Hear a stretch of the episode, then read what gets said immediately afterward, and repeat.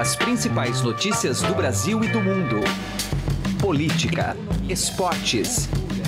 Informação com a credibilidade do maior jornal do país. Estadão Notícias. Olá, eu sou o Gustavo Lopes e está começando a partir de agora mais uma edição do Estadão Notícias, nosso podcast com análises, entrevistas e informações sobre os temas mais importantes do momento no Brasil e no mundo. Os estudantes fazem um novo protesto hoje por todo o país contra os contingenciamentos de verbas para universidades e institutos federais.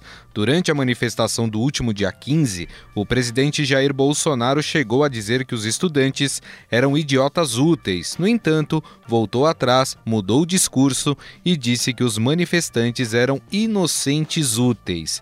Mas afinal, o embate entre presidente e estudantes pode fomentar os movimentos estudantis? Conversamos com a presidente da Uni, Mariana Dias, e com o cientista político do Mackenzie, Roberto Gondo, sobre o assunto. Além disso, o Estadão Notícias traz uma narrativa histórica sobre os movimentos estudantis, com a jornalista, doutora em História Social pela USP e pesquisadora da atuação estudantil na ditadura, Flávia de Ângeles Santana.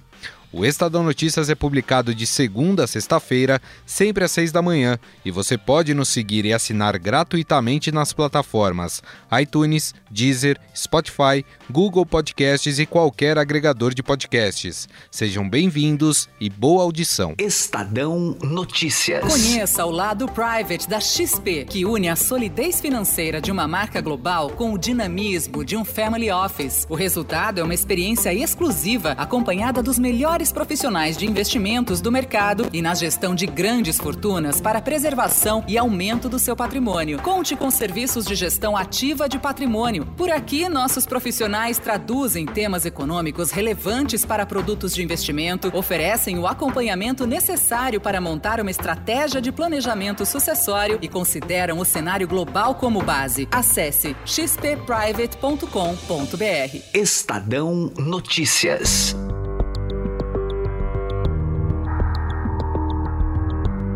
Os estudantes fazem um protesto hoje por todo o país contra os contingenciamentos de verbas para universidades e institutos federais. De acordo com a União Nacional dos Estudantes, mais de 150 cidades confirmaram participações nos atos. O foco principal do protesto mesmo é a situação da universidade, a situação também é, do desrespeito que o governo federal tem tido com os manifestantes e com a própria forma de lidar com a educação. Nós temos mais de 150 cidades com protestos confirmados, 11 países no mundo vão prestar solidariedade, vão também é, organizar atos com os estudantes que, brasileiros que estão em, em, intercâmbio, estudando fora do Brasil. É, e a gente espera que a gente consiga fazer é um dia tão histórico quanto foi o dia 15, né? Esta é Mariana Dias, presidente da Uni, uma das organizadoras do protesto desta quinta-feira. Durante a manifestação do dia 15, o presidente Jair Bolsonaro chegou a dizer que os estudantes eram idiotas úteis. A maioria ali é militante, não tem nada na cabeça. Perguntar 7 vezes 8 para não sabe. Perguntar a fórmula da água não sabe, não sabe nada. São os idiotas úteis e os imbecis que estão sendo, sendo usados como massa de manobra de uma minoria espertalhona que compõe o núcleo de muitas universidades federais no Brasil. Mas voltou atrás e mudou o discurso. Exagerei, né? O certo são inocentes úteis. A grande maioria são garotos, são inocentes, não, nem sabiam o que estavam fazendo lá. Então a garotada foi na rua contra corte na educação. Não houve corte. É um contingenciamento. Eu deixei de gastar, não tirei o dinheiro do banco. Segurei aproximadamente 3,6% do montante. E a molecada né, foi usada, essa garotada foi usada por professores inescrupulosos, uma parte, né, para fazer uma manifestação política contra o governo. Mariana Dias diz que a própria Uni é uma organização política e que não vê problema na participação de partidos e sindicatos no movimento. Não houve nenhum tipo de repúdio ou de incômodo dos manifestantes do dia 15 com a presença das organizações políticas porque inclusive a União é uma organização política como são os sindicatos, entende? E esse protesto está sendo convocado pela organização estudantil, desde da Uni até o diretório acadêmico e o DCE das universidades. Então, é uma tentativa apenas de jogar é, as pessoas que têm um, uma, um afastamento da política é, contra os nossos protestos. Mas isso não vai funcionar, porque as pessoas viram que os estudantes, os professores foram para as ruas no dia 15 pedir escola e pedir universidade.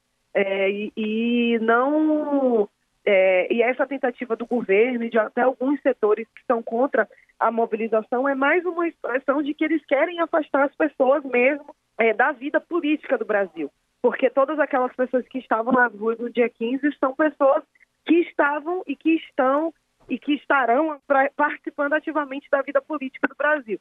Essa relação entre partidos, sindicatos e estudantes é controversa e demorou para ser construída, como lembra Flávia de Ângeles Santana, doutora em História Social pela USP e pesquisadora da atuação estudantil na ditadura. Olha, eles buscavam apoio, né? Da mesma forma que hoje. Você, eles, eles procuravam a OAB, eles procuravam intelectuais, é, artistas para apoiar. Eles organizavam grandes eventos para preparar material para essas atividades, manifestações, e isso também tra trazia bastante jovem para participar. As organizações de esquerda das quais eles faziam parte também davam apoio, mas não tinha essa estrutura, obviamente, que a gente tem hoje. E mesmo a relação com, com os operários, com, com o mundo sindical, era uma intenção muito grande, mas ela não se efetivava muito na prática, né? Porque eles, eles queriam ser vanguarda, a vanguarda que controlaria as massas na revolução. Eram as utopias da época, né? Uhum. Acabaram não conseguindo criar esse, esse, essa liga muito grande entre operários, camponeses e estudantes, né? Mas eles tinham um apoio, obviamente, porque eles vieram de uma, de uma mobilização pelas é, reformas de base, onde esses grupos também estavam atuando, né? Aproveitando a intervenção de Flávia de Ângeles Santana, o Estadão Notícias faz um recorte histórico sobre o surgimento dos movimentos estudantis e sua atuação dentro da narrativa brasileira. No final da década de 50, 60, ocorreu um, um intenso processo de politização dos estudantes. Né, por conta das discussões da LDB, por conta das discussões sobre a reforma universitária. Então, os estudantes vinham de um processo de politização intenso é, defendendo as reformas de base e a reforma universitária no bojo dessas reformas, numa visão mais sociológica do Florestan Fernandes, mais ou menos, porque eles acreditavam que a reforma universitária tinha que acontecer junto com uma reformulação da sociedade, né? E, e aí vem o golpe e, e, acaba com todo o espaço de participação política, não só dos estudantes, mas da sociedade organizada. Né? A década de 60 pode ser traduzida como a estruturação dos movimentos estudantis, com o surgimento de diretórios, as uniões estaduais dos estudantes e também a União Nacional dos Estudantes. Eles tinham os jornais deles, as revistas para receber calouros, é, tinham muitas atividades, eventos, encontros, né, congressos, e era mais ou menos dessa forma que eles se estruturavam, já que as entidades estavam ilegais. Né? A partir da lei Suplicy, as entidades estudantis ficam ilegais, e eles criam algumas entidades livres fora da universidade para continuar sua atuação, e mesmo assim eles sofrem repressão com isso. Mas o, modo de organização é esse, porque a gente não tinha, por exemplo, a, a, internet, toda a tecnologia à disposição naquele período, né? Então era muito. E também teve o CPC, a Univolante, que eles utilizavam bastante também as produções culturais para para expandir toda a informação que eles gostariam que, as, que a sociedade tivesse conhecimento, né? Essa repressão que a doutora em História Social Flávia de Ângeles Santana fala se refere também às linhas ideológicas mais à esquerda que os estudantes tinham. Toda a construção da doutrina de segurança nacional é baseada na época no anticomunismo, né, na Guerra Fria. E a partir daí, você vê que nessa época realmente os estudantes tinham mais proximidade com o pensamento de esquerda, com as organizações de esquerda. Então, é, não é difícil entender por que, que eles se tornaram alvo, né? Dentro, do, dentro dessa perspectiva do pós-golpe. Foi nessa época também que a União Nacional dos Estudantes foi posta na ilegalidade.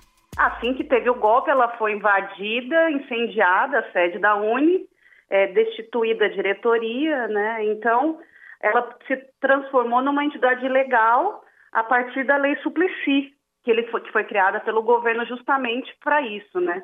Para controlar as entidades estudantis. Todos os, os ministros da educação da ditadura, eles diziam que aos estudantes não cabia fazer política, cabia estudar, né? Entre os anos de 69 e 73, o movimento estudantil foi desarticulado. Parte dos militantes ingressou em organizações de luta armada. No caso da USP, eles tentaram burlar essa, essa, toda essa repressão do regime pós-AI-5 com atividades culturais, os grêmios estudantis, grupos de estudos. Eles usavam desses subterfúgios para poder conscientizar as pessoas do que estava acontecendo. Então, assim, esses estudantes que não foram para a luta armada ou foram silenciados pelo medo ou tentaram, através de atividades culturais, atividades de estudo, uhum. é, passar informação para as pessoas, né, do que estava acontecendo nas universidades. Os movimentos estudantis passaram a se reestruturar após 77, quando o general Ernesto Geisel foi escolhido presidente da República. Com ele, teve início o projeto de liberalização política que previa a redemocratização do país. Eles começam a se reorganizar, o movimento estudantil começa a se reorganizar na, quando começam as discussões da anistia, de abertura, né? Então eles começam a reorganizar suas, sua, seu movimento e suas entidades, né? Foi nesse, no bojo desse movimento que o movimento estudantil se reorganiza, né? Após um curto hiato nas manifestações, a crise envolvendo o presidente Fernando Collor de Mello em 92 fez surgir os Caras Pintadas.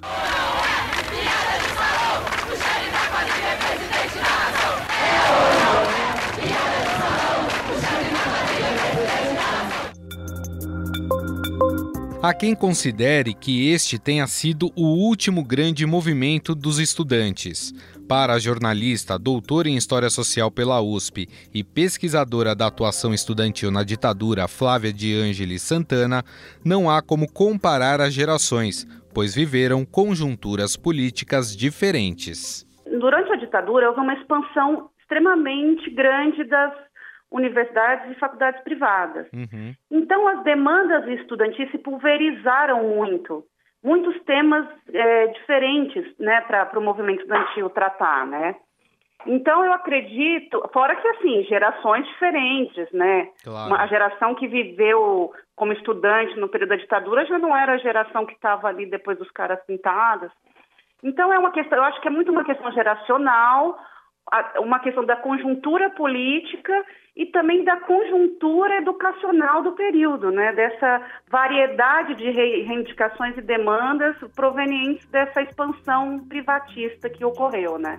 Já a presidente da Uni, Mariana Dias, diz que o movimento estudantil nunca parou de se mobilizar e culpa o atual governo pelo ressurgimento das grandes manifestações. Olha, eu acho que o movimento estudantil só está fazendo o que, tem, o que está fazendo porque ele sempre teve força.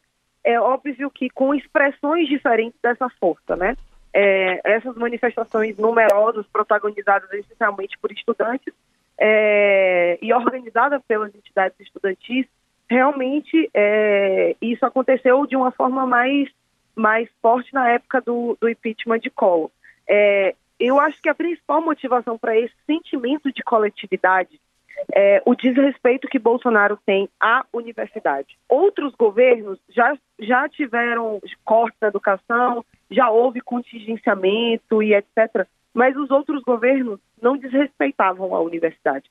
Nem o governo de Fernando Henrique Cardoso, que fez um processo de sucateamento imenso nas universidades, de baixo investimento de recurso público e etc., e que houve também uma reação muito forte naquela época contra as políticas é, do governo de Fernando Henrique com a universidade em si, é, foi desrespeitoso com a universidade. Então, eu acho que esse sentimento foi é, despertado nos estudantes de, olha, a PUC é uma instituição privada, mas a PUC precisa ir lá protestar, porque foi uma ofensa muito grande à instituição, e a PUC é uma instituição universitária, tanto quanto é, a Universidade Federal. Eu acredito que, esse, que essa foi a motivação é, e eu acho mesmo que é um caminho sem volta. Eu acho que Bolsonaro despertou, é, como a gente tem falado, ele pisou no formigueiro sem esperar que houvesse a reação das formigas, né? Mas afinal, a relação entre governo e estudantes pode trazer um fortalecimento dos movimentos estudantis? Segundo o cientista político do Mackenzie Roberto Gondo, ocorreram erros de comunicação do governo, mas neste momento não é possível afirmar que essas manifestações vão crescer. Governamentalmente falando, se você for parar para pensar na visão de defesa do governo, enfrentamentos sempre são desgastantes. Né? Em todos os sentidos, em qualquer parte do mundo. Né?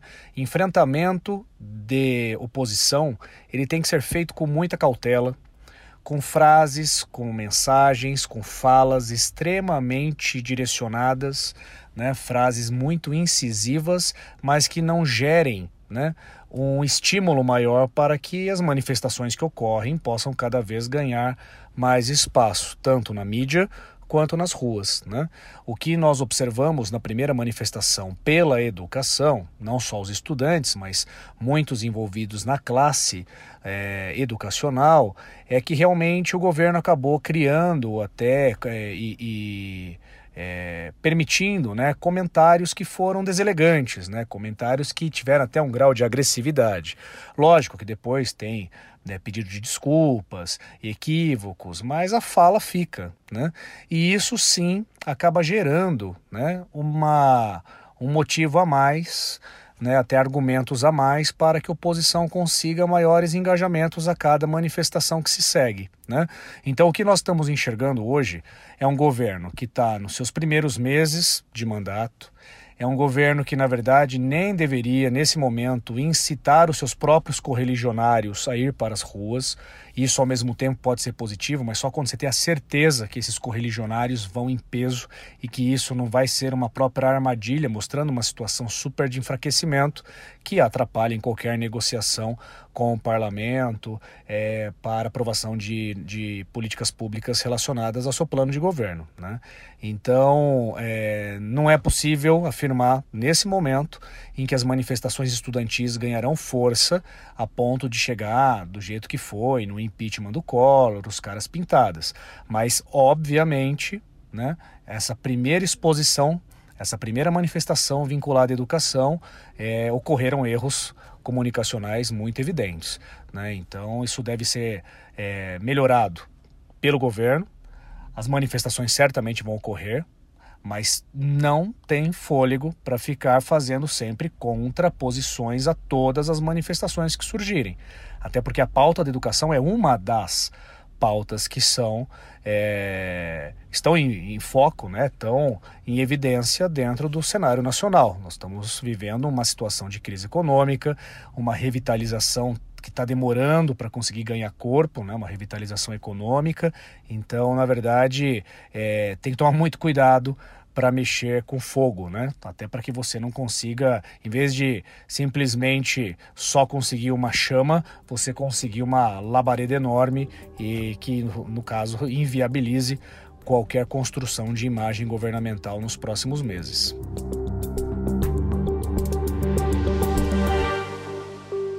Estadão Notícias.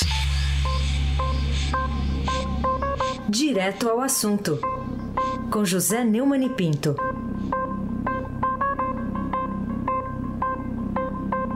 Ah, não se pode dizer que o senador Flávio Bolsonaro desista fácil das suas tentativas de se livrar de qualquer tipo de perseguição da justiça. Desta vez, a sua defesa entrou com um habeas corpus ao Tribunal de Justiça do Rio, pedindo o cancelamento da quebra de sigilo bancário dele de mais 85 investigados pelo Ministério Público do Estado do Rio. Eles são personagens eh, de uma suspeita de que ajam de forma a rachar, a dividir os salários de servidores com os deputados estaduais, entre os quais, além do Flávio, o presidente da Assembleia, o André Ceciliano, do PT.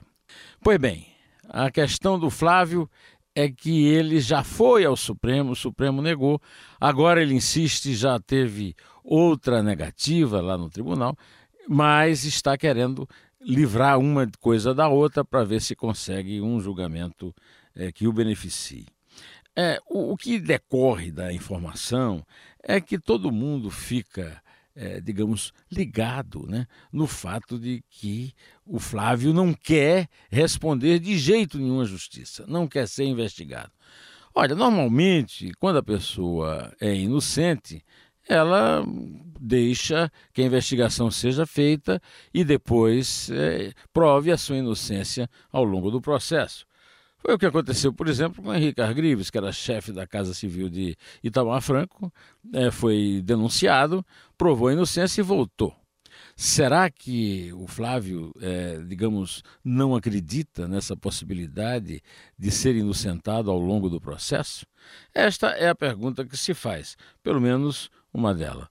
A outra é a seguinte: por onde anda Fabrício Queiroz, o seu ex-motorista, de cujas contas saíram o dinheiro que chamou a atenção do COAF?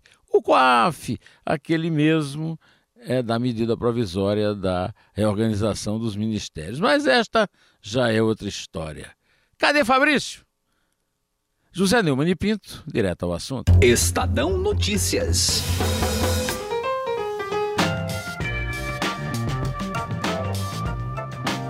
O Estadão Notícias desta quinta-feira vai ficando por aqui. Contou com a apresentação minha, Gustavo Lopes, e montagem de Nelson Volter.